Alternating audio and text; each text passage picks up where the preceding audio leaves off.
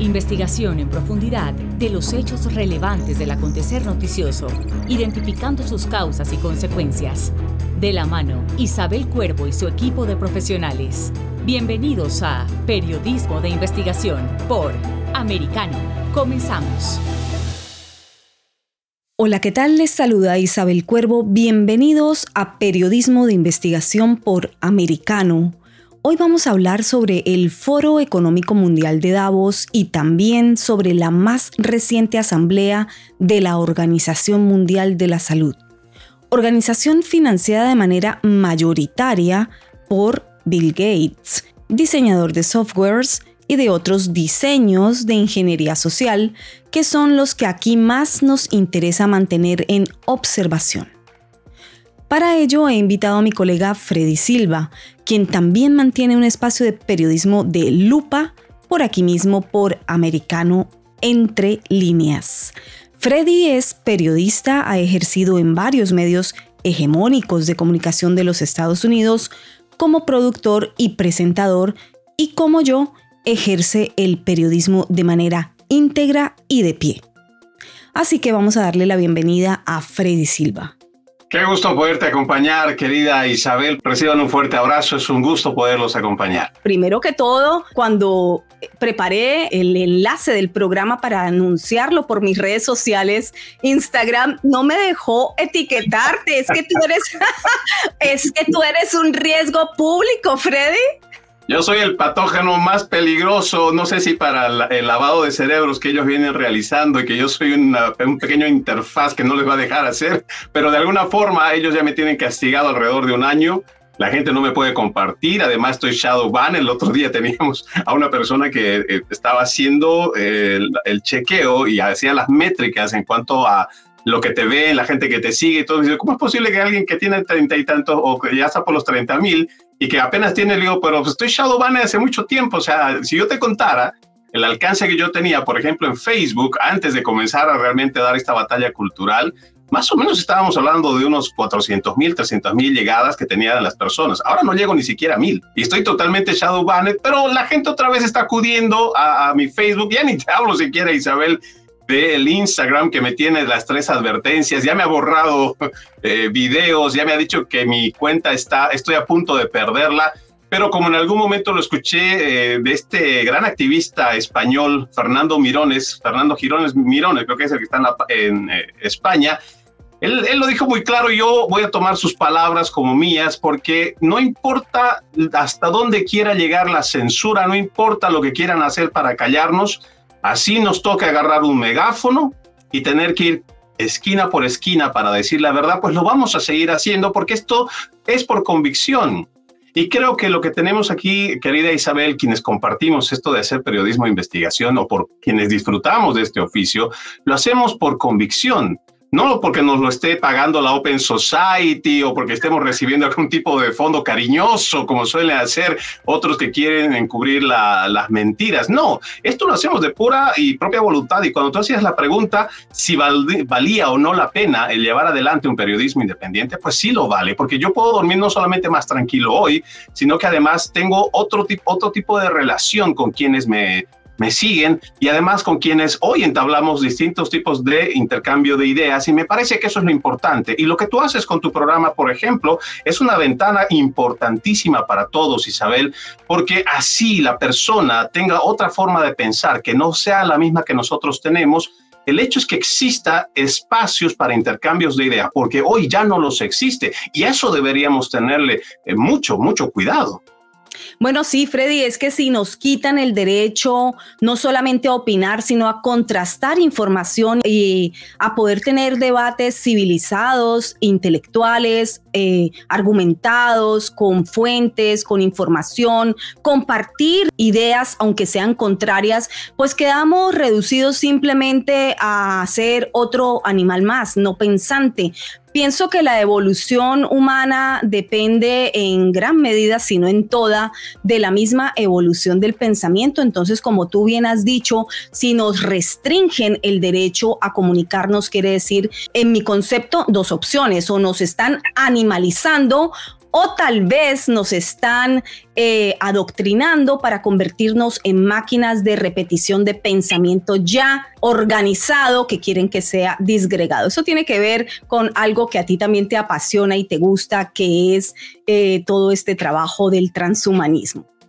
Oh, por supuesto, sí, sí, lo disfruto muchísimo. Además que una vez que unos, eh, bueno, este mi trabajo de investigación no comenzó con la pandemia, ya eso viene mucho antes y fue creo que entre el 2011 2012 que tuve la primera eh, vez de haber escuchado a David Icke, quien empieza a hablar precisamente de estos tipos de manipulación en cuanto a las sociedades, donde él explica claramente cómo los gobiernos y de los gobiernos, los supragobiernos, lo que hacen es, mediante los grandes fondos de inversión, que son los que manejan y estructuran la parte económica mundial, pues ellos originan el problema, ellos crean el problema ellos mismos tienen sus medios de comunicación para que la gente se entere de que existe una crisis, aunque no exista la tal crisis como tal. Pero entonces se presenta este mismo organismo, se contrata uno que otro político corrupto que es capaz de decir, oye, yo soy la salvación.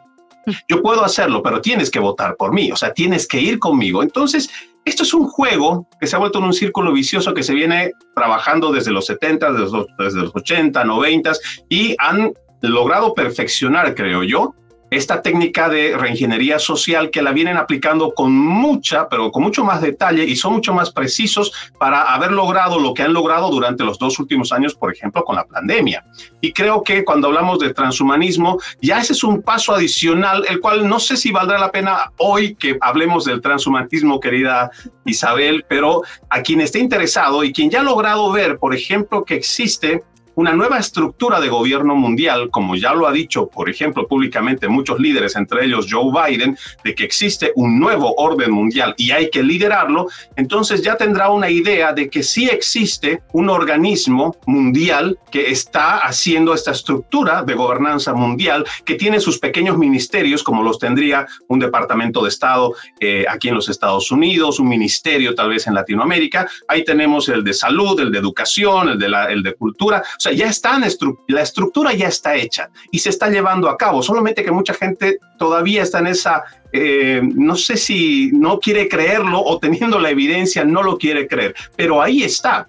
Entonces, cuando hablamos de transhumanismo, que quiere decir que después de que tú entiendas el verdadero concepto del por qué esta gobernanza mundial tiene hoy una plataforma como es la Agenda 2030, por un lado con las Naciones Unidas, por el otro el Foro de Davos, que tiene la cuarta revolución industrial con sus ocho predicciones y además que hoy vamos a hablar de las nuevas seis predicciones que acaban de sacar esta misma semana. así es, así es. a tener una idea más clara de hacia dónde va después de haber conquistado la mente de las personas. El foro de Davos, aquel foro eh, que se está llevando a cabo desde hace muchos años atrás, pero que durante muchos años también fue considerado una teoría de la conspiración. No, no, no, eso no sucedía, eso no es posible, eso no es realidad. Eso pertenece a gente que no sean periodistas, eso pertenece, eso son temáticas que pertenecen a otras personas que les gusta hablar de teorías conspirativas. Pero yo creo que ya eh, desde hace unos eh, años, con la llegada de eh, esta situación de salubridad mundial que obligó a muchas personas a recluirse, porque bueno, esas fueron las ordenanzas y tomaron muchas personas el tiempo para buscar información porque sabían, sentían en el fondo que algo tenían que saber, de algo se tenían que informar, pero aún no sabían que, pues bueno, comenzaron a encontrar temáticas que jamás imaginaron que realmente pudiesen existir.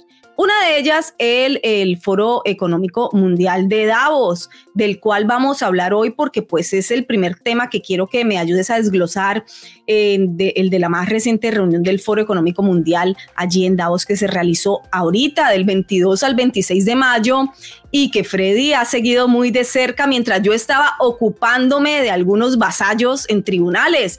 Así que por eso está invitado hoy aquí para que nos ilustre. Ese foro, eh, Freddy, convocó a más de 2.000 personas de la élite. ¿Hay tantos? Sí, hay tantos, unos visibles, otros no tan visibles. ¿A dónde los convocó? Pues como siempre a Davos. ¿Y qué temas trataron y qué decidieron? Porque, al porque eh, eso es lo primero que quiero que me digas. ¿Qué temas trataron? ¿Qué decidieron?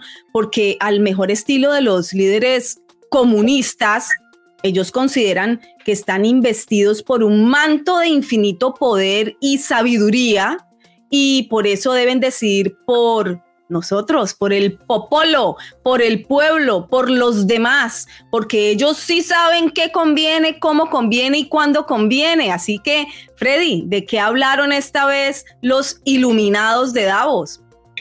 Bueno, habría que empezar primero diciéndole a la gente que tal vez no sabe, esta es una organización privada, pero se supone sin fines de lucro, que para hacer una fundación sin fines de lucro cuenta con demasiados miles de millones de dólares, pero con las ya acostumbradas fundaciones filantrópicas, que son las que destinan lo mismo para las Naciones Unidas, para la OMS, para, para otros organismos que tienen esa misma línea, que como tú lo explicabas muy bien, ¿no? Tienen ese sentimiento mesiánico de que en algún momento seguramente se soñaron con, eh, con el divino y le dijeron, no, es que tú vas a ser mi nuevo profeta y es que en manos tuyas y de tu dinero y la fuerza de tu dinero es que vamos a poder mejorar el mundo.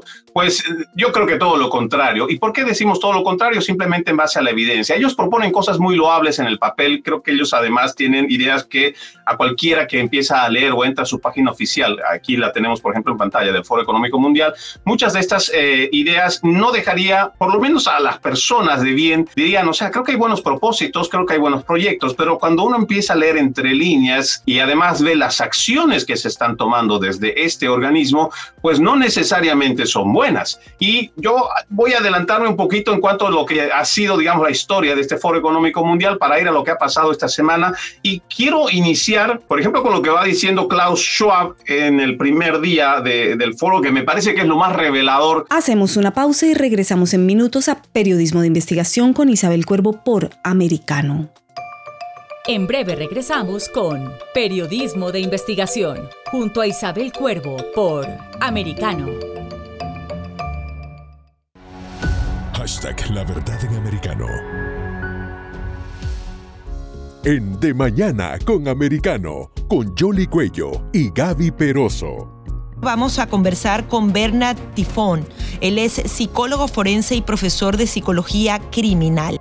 Habitualmente, o, o suele ser común, que este tipo de perfil del sujeto pues sea introvertido, que sea circunspecto, que puede tener rasgos esquizoides. Algunos pueden llegar, evidentemente, a desarrollar algún tipo de trastorno mental o trastorno de personalidad como, como tal. ¿no?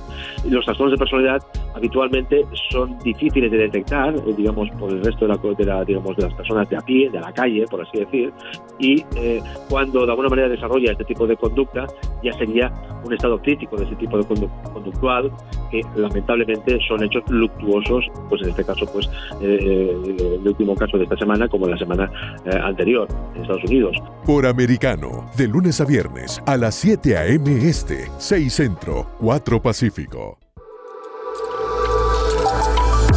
Vive en la verdad. Somos Americano. Diversas ideas, múltiples argumentos, distintos puntos de vista. Únete a las líderes de opinión más influyentes de habla hispana para comprender desde la perspectiva de lo femenino los temas más relevantes del momento. De lunes a viernes, 6 p.m. Este, 5 Centro, 3 Pacífico, en vivo por Americano. Siempre en la verdad. Somos americano. Noticias e información del acontecer de nuestra región con sabor caribeño. Acompaña a Diulca Pérez e infórmate de lunes a viernes en vivo 9 a.m. Este, 8 Centro, 6 Pacífico por Americano.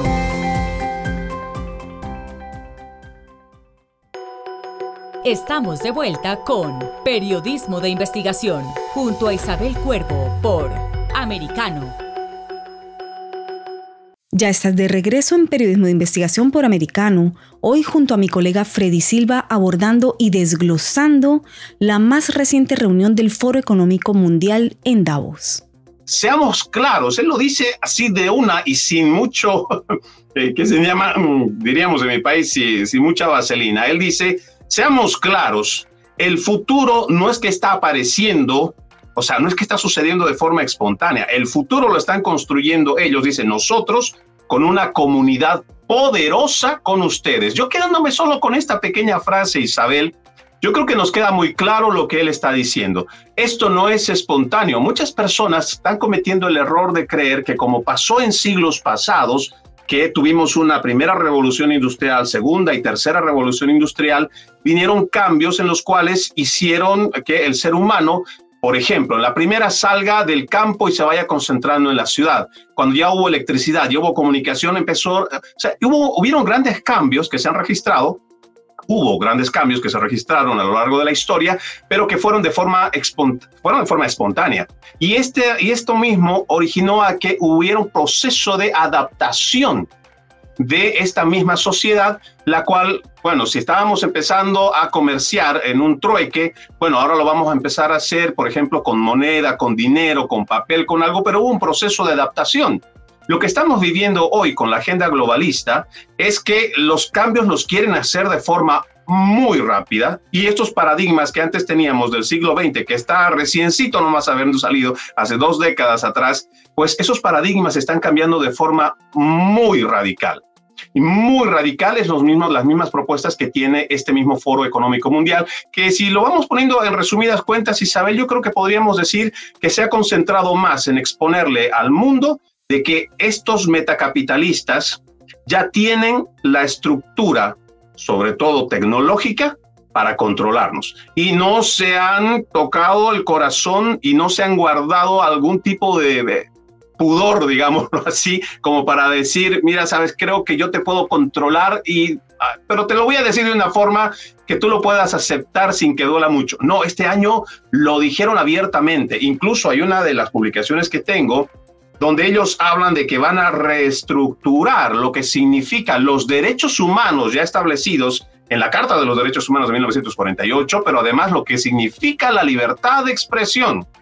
Porque según ellos, y como también lo dijo un representante de Moderna, ellos tuvieron que tirar dos mil, no, dos millones de cacunas Freddy ha tenido que llamar así a las vacunas porque de lo contrario YouTube nos hubiera tumbado el programa dada su férrea censura temática e ideológica. Porque ya el problema no era que no tenía la capacidad de atender una enfermedad o una emergencia sanitaria. El problema es que ya nadie quería o que la gente no estaba dispuesta a aceptarlo y mucho menos por una imposición de un gobierno. Y eso me parece que es un, es un síntoma muy, muy interesante. Para mí es muy esperanzador, pero para mí es muy, muy interesante que la gente haya despertado de alguna manera y que estos millones de personas decidan por cuenta propia.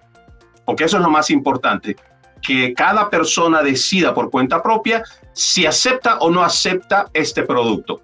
Y esto entre las cosas que dijeron, pero que hayan amenazado públicamente de que van a reestructurar los conceptos de lo que son derechos humanos, pero también que es la libertad de expresión, yo tendría muchísimo cuidado, porque si de por sí ya hoy están operando las plataformas digitales, ahí tenemos a Twitter, ahí tenemos esta experiencia eh, Isabel, tú en YouTube, yo en Instagram, seguramente en otras plataformas digitales, de que ya son censuradores, son editores. Imagínate ahora que salga una ley internacional, un pacto, el cual sí les permite a todos estos metacapitalistas imponerlo a través de sus corporaciones en la política pública. Y no solo eso, sino también trabajando de la mano de gobiernos. Hemos visto hace pocos días, y lo informé en este canal, sobre cómo intentaron aquí mismo imponer lo que hemos denominado sin ningún error y sin ninguna duda, pues la policía del, pensamiento, el Ministerio de la Verdad de Biden, en donde junto con estas ideas que acabas de explicarnos y de ilustrarnos, que vienen de estos eh, autoproclamados sabios o eh, quienes diseñan eh, las ordenanzas o, el orden o los designios del planeta en el Foro Económico Mundial, pues trabajan con gobiernos y pues eh, se logran este tipo de avances en cuanto a estructuras y desde la ley. Eh, no lo lograron. Bueno, aquí tuvimos un programa importante, interesante también sobre cómo intentaron imponernos ese Ministerio de la Verdad y no lo lograron. Está en pausa, no se eh, anulado, no se ha tumbado, no se ha dicho que no va a existir. Sencillamente se puso en pausa porque gente como tú, como yo y como muchos de los que nos están escuchando, pues eh, hemos alertado y hemos alzado la voz porque sí vale, sí importa y sí influye, porque desde los medios hegemónicos de comunicación y desde las hegemónicas redes sociales, insisto, es desde donde hay que hacer presión y no retirarse, porque no podemos dejar el camino libre al discurso eh, oficial que se eh, diseña desde estas estructuras de élites globales, como está más que comprobado.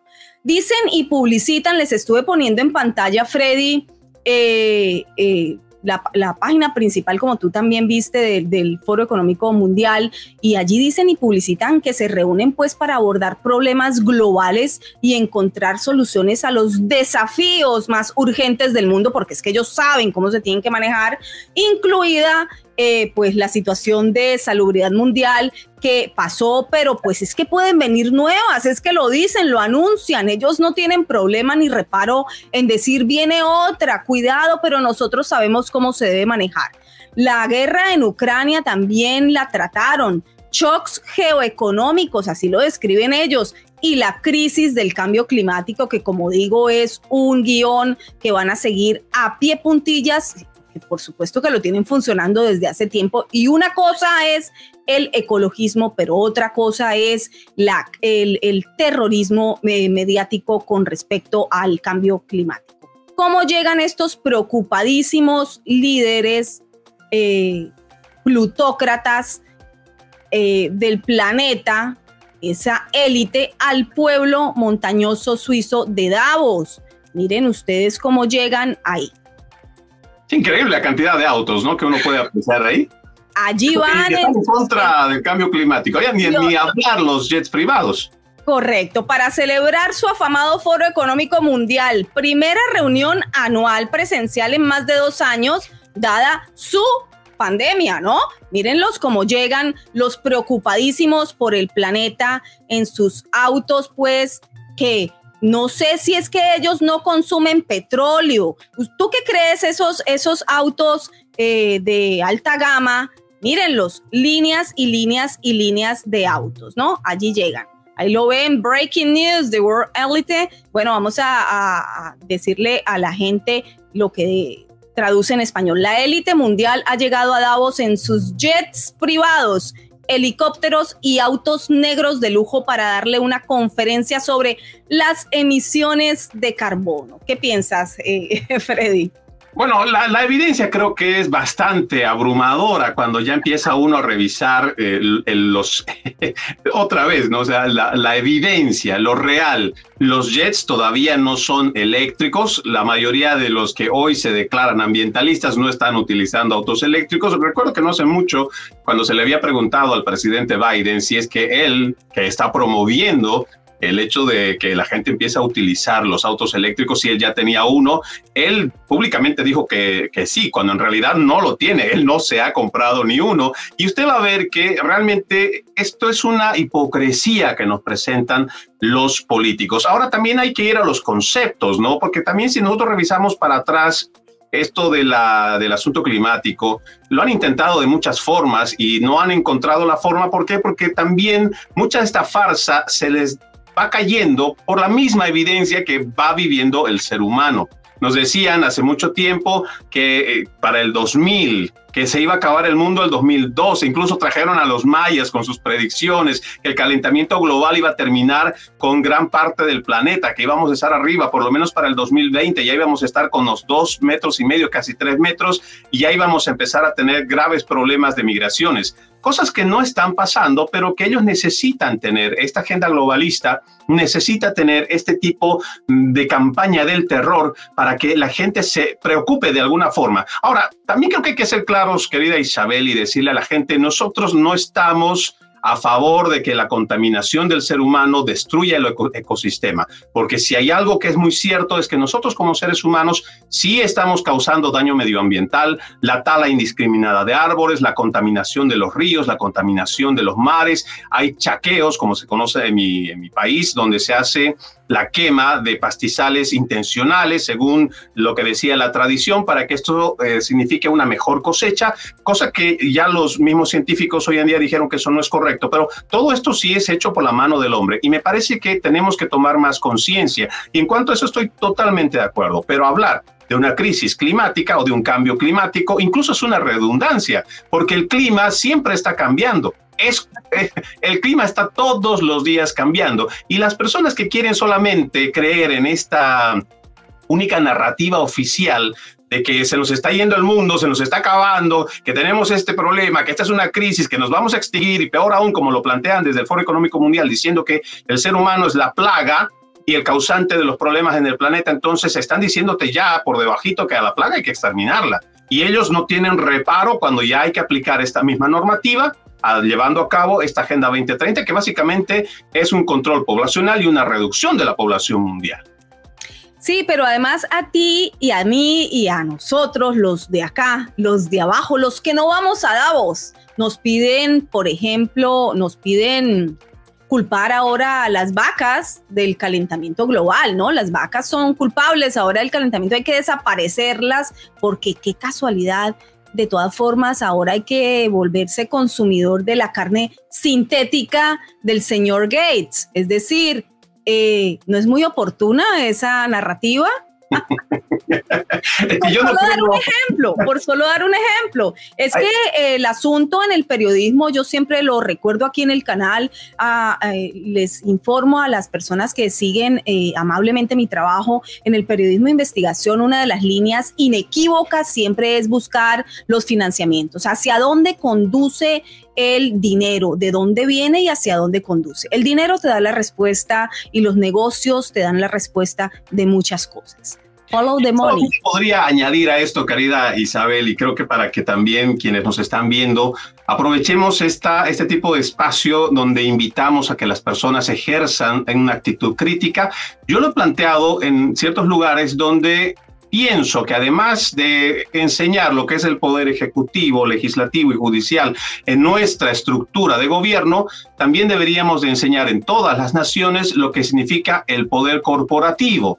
Pausa y regresamos a Periodismo de Investigación con Isabel Cuervo por Americano. En breve regresamos con Periodismo de Investigación junto a Isabel Cuervo por Americano. Acercándote a la verdad.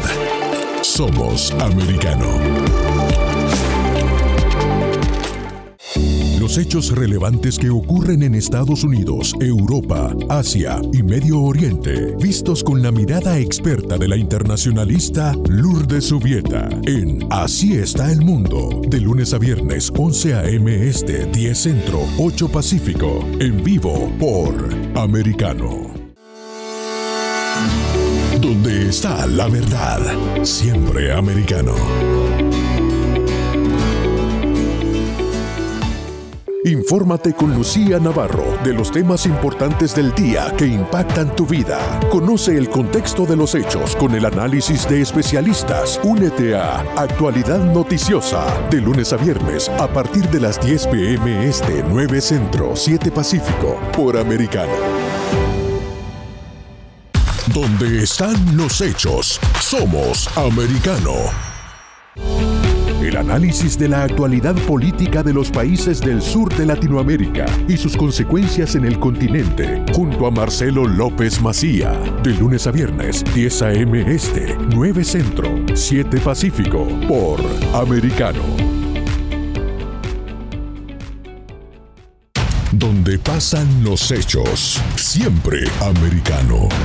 Diego López comenta y analiza el acontecer deportivo, torneos, campeonatos y la actuación de tus atletas favoritos en Deportes Americano. Cada sábado 10 pm este 9 Centro 7 Pacífico por Americano. Donde se habla con la verdad. Somos Americano. Estamos de vuelta con Periodismo de Investigación junto a Isabel Cuervo por Americano. Estás escuchando Periodismo de Investigación. Hoy, de la mano de mi colega Freddy Silva, continuamos evaluando el foro de Davos y su incidencia mundial.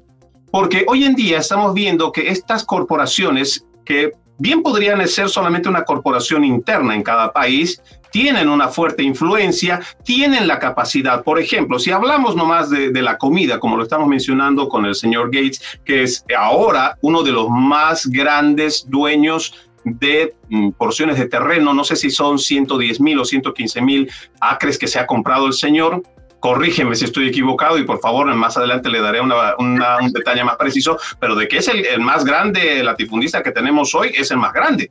Sí, y no, puedo, no puedo confirmar, y es importante decirlo, no puedo confirmar porque no lo tengo en, en, mente en este momento el número de acres, pero sí es cierto que es el mayor latifundista en los Estados Unidos y cuidado, ¿no? En otras regiones, sobre todo de Latinoamérica, hay algunas fuentes que me están informando que está comprando tierras en Latinoamérica y también en algunos países europeos. Así que en cuanto tenga esa lista y el número de acres, lo vamos a dar, por supuesto, también, pero se convierte en el eh, principal latifundista de este siglo XXI, este hombre que además no tiene un título médico ni un PhD eh, de ningún es tipo. Todólogo. Como, o sea, es, es un todólogo. todólogo que eh, la fuerza y el peso de la billetera tam, tal vez le da esa notoriedad, ¿no? Pero por favor, continúa. Bueno, en este caso, eh, como tú lo dices muy bien, como todo periodista, también el ciudadano tiene que hacerse esta misma eh, frase que nosotros utilizamos, que cuando usted tenga una duda, siga la ruta del dinero. Y cuando yo hablo de las corporaciones, es precisamente las corporaciones las que terminan acabando con muchas democracias. ¿Por qué? Porque las terminan secuestrando. Hoy, por ejemplo, en los Estados Unidos, podemos decir fácilmente que en muchos estados están secuestrados por la industria, ya sea farmacéutica o de seguro porque es muy difícil que tú puedas acceder a un tipo de servicio de salud que sea realmente económico como para toda una familia por un precio como en algún momento fue la gran mentira de Barack Obama de decir que es una ley de salud asequible. Eso no, eso, eso no es real. En la vida real eso no, no, no funciona. Pero vamos siguiendo la ruta del dinero y vamos a ver que muchas de estas corporaciones son las que terminan secuestrando a la parte política y esa parte política termina imponiendo una normativa, una ley que se aplica para todas las poblaciones. Por eso creo que es importante que nosotros enseñemos, además del poder legislativo, judicial y también el ejecutivo, tenemos que enseñar en nuestras escuelas qué es el poder corporativo, porque ya cuando hablamos de las empresas supranacionales o los organismos supranacionales, hoy podemos ver, por ejemplo, y esto lo voy a decir en base a una publicación que escuché de, de que vi y escuché de RT, donde también eh, podría decir que la escritora eh, Cristina Martín Jiménez, española, ella también dio a conocer que hoy, por ejemplo, la Organización Mundial de la Salud solo cuenta con las contribuciones de los países en un 16% solo un 16% y ellos se hacen llamar una organización pública y en realidad no lo son. Porque ese otro tanto, ese restante 83% punto algo, 84%, como, como realmente sea la cifra real, está subvencionada precisamente por estas corporaciones filantrópicas que tienen intereses. A esta altura de mi vida, a mis 42 años, yo no me voy a creer el cuento, Isabel, de que haya una no sé, una neomadre Teresa de Calcuta dispuesta a regalar 20 millones de dólares, 60 millones de dólares, no más porque yo tengo una bondad en mi corazón que no cabe y por eso quiero darlo para que la gente lo pueda aprovechar. Lamentablemente. Freddy, Freddy no digas eso, hay corazones muy nobles. Los filantrocapitalistas, tú no crees en los filantrocapitalistas. Es que el otro día, y por eso lo decía con, con cierto sarcasmo e ironía en mi publicación en cuanto a la, esta declaración de Moderna, de que ellos estaban preocupados de que se estaban botando esta, estos líquidos experimentales a la basura, más de dos millones, o, ya ni siquiera sé si eran dos millones o dos billones, pero la tengo en la publicación acá, y, que, y lo dije de una forma sarcástica, casi derramo una lágrima y no precisamente de tristeza al escuchar esta declaración pública. ¿Tienes idea, Isabel, de cuánto ha generado en cuanto a ganancias solamente por mencionar a Pfizer en el 2021? Ese es un dato fresquito que no tengo porque recién lo, lo hablé hace dos días. Son más de 81 billones de dólares en cuanto a ingresos, que si los comparamos con el 2020, que eran 42 billones, es, prácticamente se ha duplicado. Así es, los negocios eh, de la mano de gobiernos y de estos filantrocapitalistas. Danos esos seis puntos que nos hablaste al inicio del programa, eh, por favor, Freddy. Hablan mucho del control, de cómo ellos ya tienen las herramientas de tecnología para poder hacer eh, el seguimiento a cada una de las personas. Ya han encontrado la forma también de que eh, se haga la, ¿cómo llaman? A la ruta, el seguimiento de la ruta de tu huella de dióxido de carbono. Creo que podría, este, no sé si la traducción es correcta, pero en cuanto a lo mismo que están haciendo en China. Es un proyecto que quieren internacionalizarlo, ellos lo han expuesto de mejor forma y además no han tenido, como lo dije en algún momento, el pudor para poderlo explicar, pero básicamente lo que están hablando o lo que han terminado hablando es de que ellos ya tienen la forma de cómo poder ejercer control, tienen además las instituciones para poder hacer modificaciones en cuanto a ciertas normativas para llevar adelante y cada vez de aquí en adelante, como lo hemos venido escuchando en los últimos ocho o nueve meses durante esta emergencia sanitaria, usted va a escuchar de hoy en adelante con más frecuencia a los líderes mundiales hablar de que para problemas globales necesitan una respuesta global, para lo cual necesitan una estructura global que ofrezca soluciones globales. Perdón la redundancia, pero esa es básicamente. Todavía no hay una resolución, eh, Isabel, que yo haya podido leer. Entré hoy mismo a la página oficial de del Foro Económico Mundial, pero sí encontré las seis nuevas predicciones que si ustedes también ingresan, amigos que nos están viendo a esta hora, usted va a encontrar seis predicciones interesantes para este 2022. Estoy seguro que quienes están familiarizados con los temas que habla aquí Isabel ya conocen las ocho predicciones del Foro Económico Mundial, que el primero, por ejemplo, es de no tendrás nada y serás feliz y muchas otras, pero ahora han salido unas nuevas seis predicciones. A mí la que más me llama la atención Isabel es la tercera, porque ellos hablan abiertamente de que los salarios van a declinar de una forma vertiginosa y según, y ahora lo voy a leer textual, dice que el 69% de sus expertos esperan que los verdaderos ingresos vayan a declinar precisamente en las economías en desarrollo.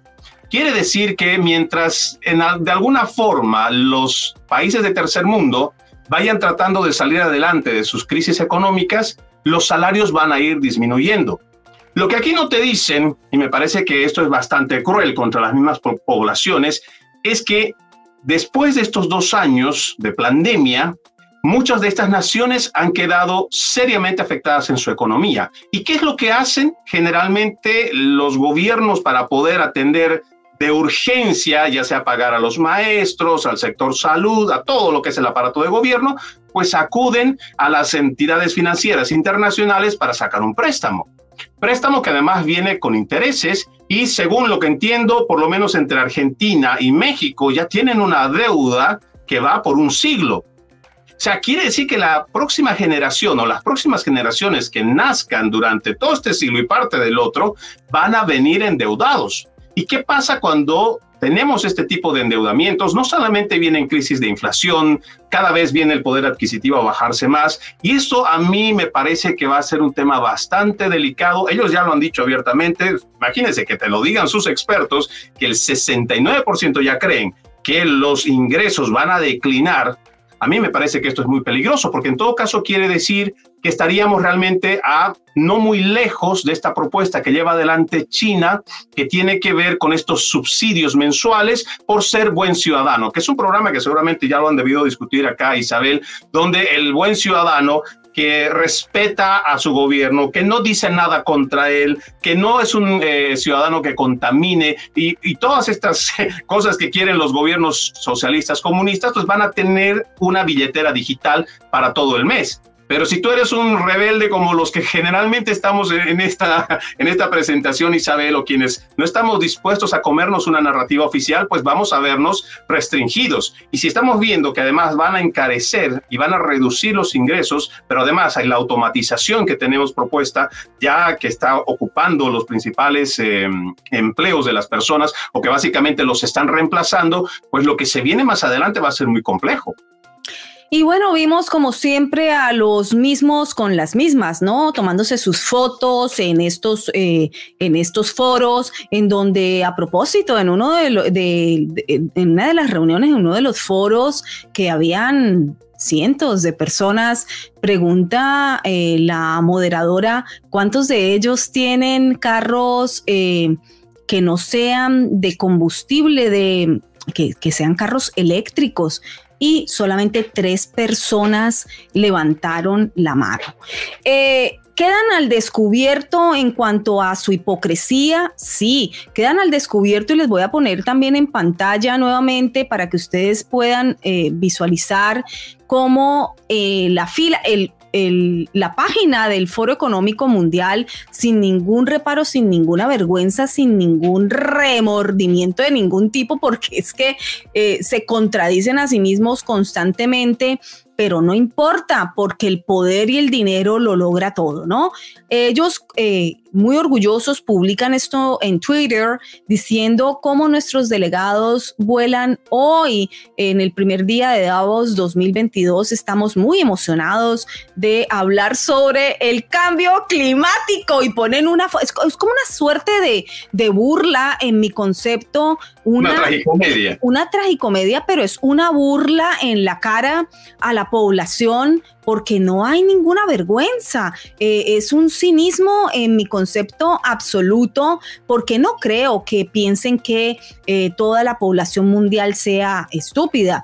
Pienso que es una suerte de cinismo poner sus fotos de los jets privados en fila, eh, estacionados allí mira, bueno, la gente les contesta en el mismo Twitter, más de 200 países con sus memes y sus eh, caricaturas y, burlándose porque es más que evidente, ¿no? Lo que está ocurriendo. Una eh, publicación en su propio, en su propia página de Twitter del Foro Económico Mundial, más de 24 mil likes, más de 3 mil eh, tweets con algo escrito al momento de retuitearlo más de 7000 retweets. Eh, la gente, claro que los sigue, claro que están pendientes de este foro económico mundial que antes pensaban que esto no existía. Más de 200 países volando en jets privados para eh, la conferencia de cambio climático, dice ahí la caricatura que estamos viendo en pantalla. Eh, y a mí me eh, quieren parar de o me quieren imponer el que yo no conduzca mi SUV, mi camioneta. Volvemos en breve a Periodismo de Investigación por Americano. Regresamos en minutos. En breve regresamos con Periodismo de Investigación junto a Isabel Cuervo por Americano. Hashtag La Verdad en Americano en Sabor Caribeño con Diulca Pérez. Estamos en compañía de Rina Monti, directora de investigación de derechos humanos de Cristo Sal. Rina, bienvenida a Sabor Caribeño, bienvenida a Americano. En primer lugar hay que reconocer eh, la corrupción, la desigualdad y definitivamente el crimen organizado que está incrustado el nivel eh, de los funcionarios públicos de la región. Y estoy hablando de los tres países. Nos da muchísimo gusto recibir a la doctora Evangelina Soler, presidenta de la Sociedad Dominicana de Neumología. La industria del tabaco considera a los adolescentes como los usuarios de reemplazo. A medida que van falleciendo, los fabricantes de este tipo de producto buscan reemplazarlo con esa población que va desde los 11 años en adelante. Por Americano de lunes a viernes a las 9 a.m. Este, 8 Centro, 6 Pacífico. Donde están los hechos, somos americano.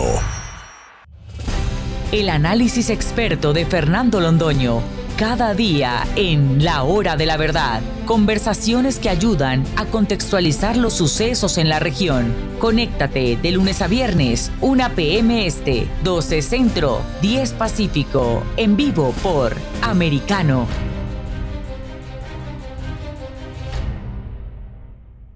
Donde pasan los hechos, siempre americano. Una mirada global de la influencia de Medio Oriente en el mundo occidental, junto a Hannah Beris, cada sábado en Israel hoy, 2 p.m. Este, 1 Centro, 12 Pacífico, por Americano. Donde se habla con la verdad. Somos americano. Estamos de vuelta con Periodismo de Investigación, junto a Isabel Cuervo por Americano. Ya estás de nuevo en Periodismo de Investigación con Isabel Cuervo. Seguimos acompañados por mi colega Freddy Silva hablando sobre el Foro de Davos y la Organización Mundial de la Salud como organismos de control supranacional. Quisiera eh, mostrarles también aquí, Freddy, si tú me lo permites, eh, para ir hilando los puntos.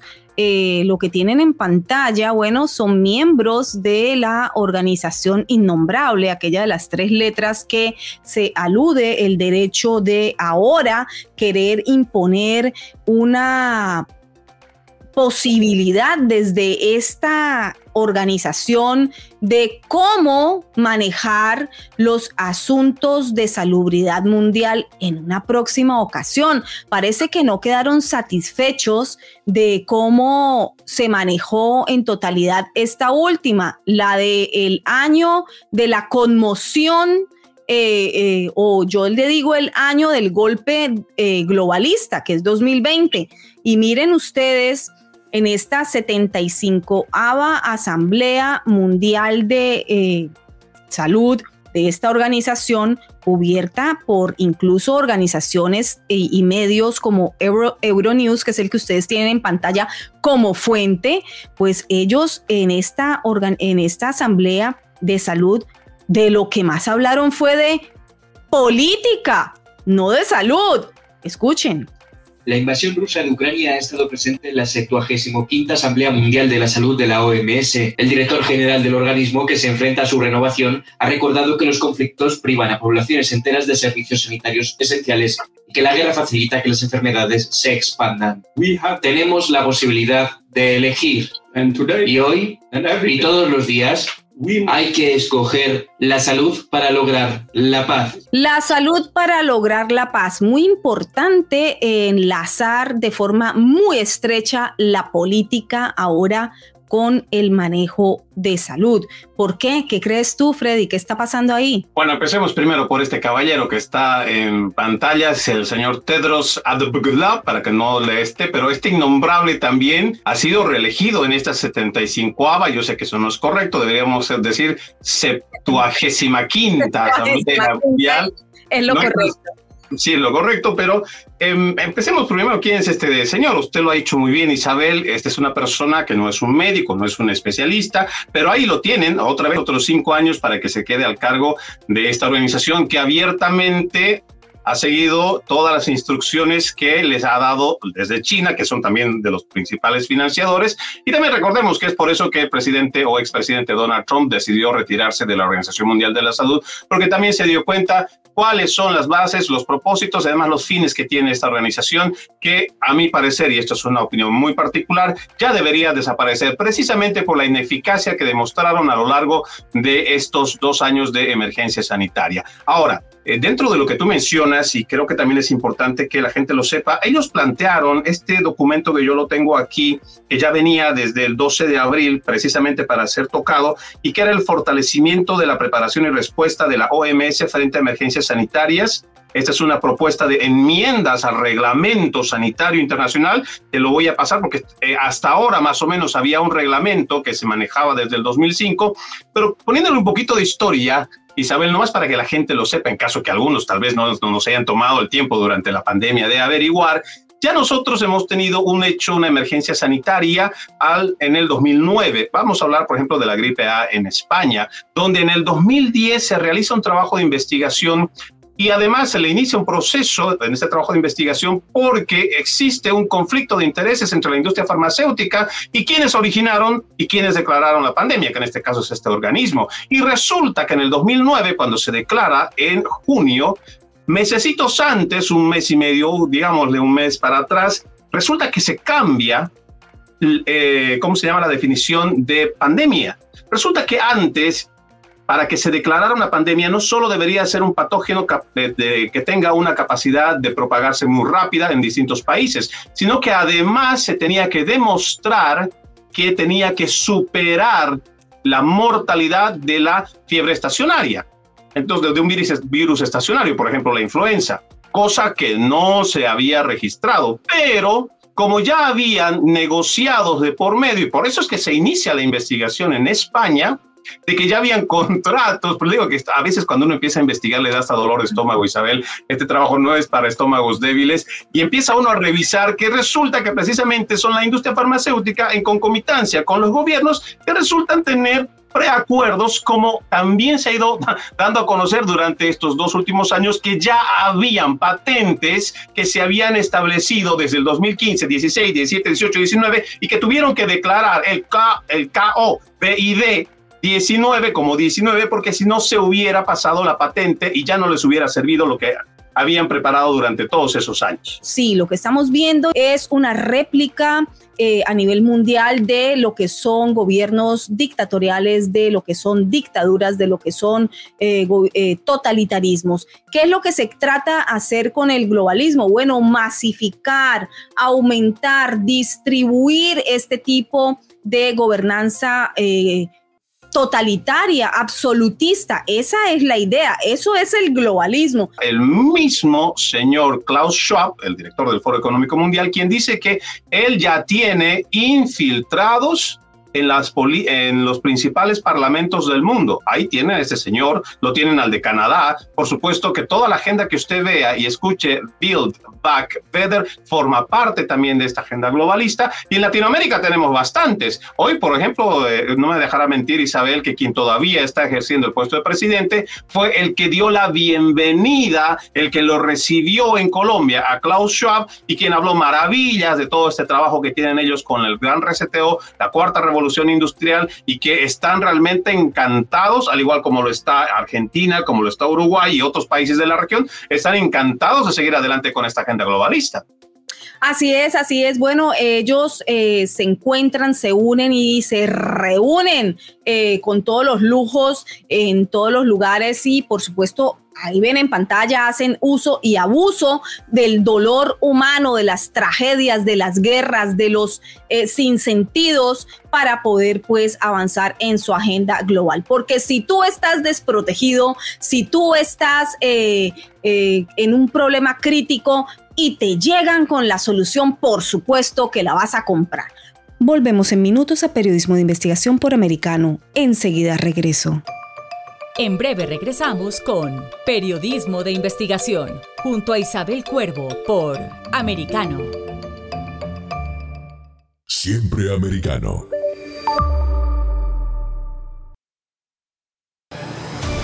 De la mano de la reconocida periodista Rocío López Real, los conservadores españoles en el exterior podrán mantenerse informados de los últimos acontecimientos censurados por la mayor parte de los medios subvencionados por la actual administración. Escúchanos cada fin de semana. Más voz, cada sábado, 1 p.m. Este, 12 Centro, 10 Pacífico por Americano. Somos Americano. Ideas, argumentos, posturas y visiones, sin desperdicios. Escucha, concuerda o difiere con los postulados de José Aristimuño y Jimmy Nieves, quienes debaten con vehemencia de lunes a viernes a las 9 pm este, 8 centro, 6 pacífico por Americano. Siempre americano. Isabel Cuervo y su equipo indagan y rastrean los hechos para ofrecer una mirada profunda a las noticias, sus causas y consecuencias. Periodismo de investigación. Cada sábado, 7 p.m. Este, 6 Centro, 4 Pacífico, por Americano. Donde pasan los hechos. Siempre americano. Los hechos relevantes que ocurren en Estados Unidos, analizados con la característica frontalidad de Dania Alexandrino y sus invitados. Perspectiva USA. Conéctate de lunes a viernes, 8 p.m. Este, 7 Centro, 5 Pacífico. En vivo por Americano.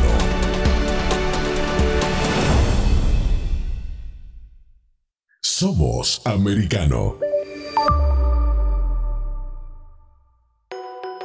Estamos de vuelta con Periodismo de Investigación junto a Isabel Cuervo por Americano.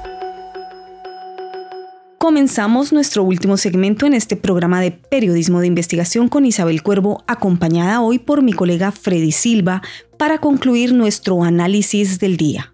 Por eso algo que acabas de nombrar, eh, Freddy, es muy importante, el vender las restricciones como derechos. Por ejemplo, en cuanto a algo que les suena muy bien a la mayoría de las personas y que estarían de acuerdo es en el salario básico universal. Pero ¿quién no? Por supuesto, si me van a dar dinero y yo estoy además no solo en aprietos, sino en miseria porque me han negado la posibilidad de trabajar, transitar, laborar, pensar, hablar y me han hasta tapado con un bozal la cara eh, y he caído en una recesión, no solo yo, sino mi país, y he caído en una carencia y ya no encuentro alimentos y los precios están por las nubes, no solamente del petróleo, sino de los propios alimentos. Y después me llegan con una solución porque estos gobiernos tan bondadosos de mano de estas organizaciones supranacionales han decidido que nos van a dar un sueldo básico universal, pues obviamente la mayoría de la gente va a decir, claro, que me llegue, que venga, porque entonces esto es la solución. Estamos en momentos, Freddy, de, recesiones económicas en muchos países, eh, de aumento vertiginoso de los precios de alimentos, en donde la guerra Ucrania-Rusia por por supuesto que también juega un papel fundamental y ellos lo saben, ellos lo saben y por eso esa guerra se está librando en Ucrania. Qué casualidad tan casual se llevaron los foros en la misma fecha. En la misma fecha estaban reunidos tanto en Davos como los asistentes a este otro foro político, nada que ver con salubridad. Ah, o tal vez sí, no sé, no quiero decir que no. Por supuesto que no hablaron más de Ucrania y de movimientos políticos que de salud. ¿Esto es normal? No. ¿Tendríamos que aceptarlo como algo normal? No. ¿Esto es casual el paralelismo entre estas dos entre estos dos foros de suprapoderosos? No. Ucrania, Freddy, ¿qué pasa? ¿Cómo lo ves tú en el panorama mundial? ¿Qué está ocurriendo ahí? Para mí, una guerra no es más que el resultado del fracaso de la evolución del ser humano, porque quiere decir que seguimos siendo tan irracionales que no somos capaces de encontrar soluciones que permitan vivir o convivir en paz. Y cuando hablamos de este tema, de Ucrania, empezamos a creer que hay un solo malo. No, los dos son malos y uno más que el otro, seguramente que sí.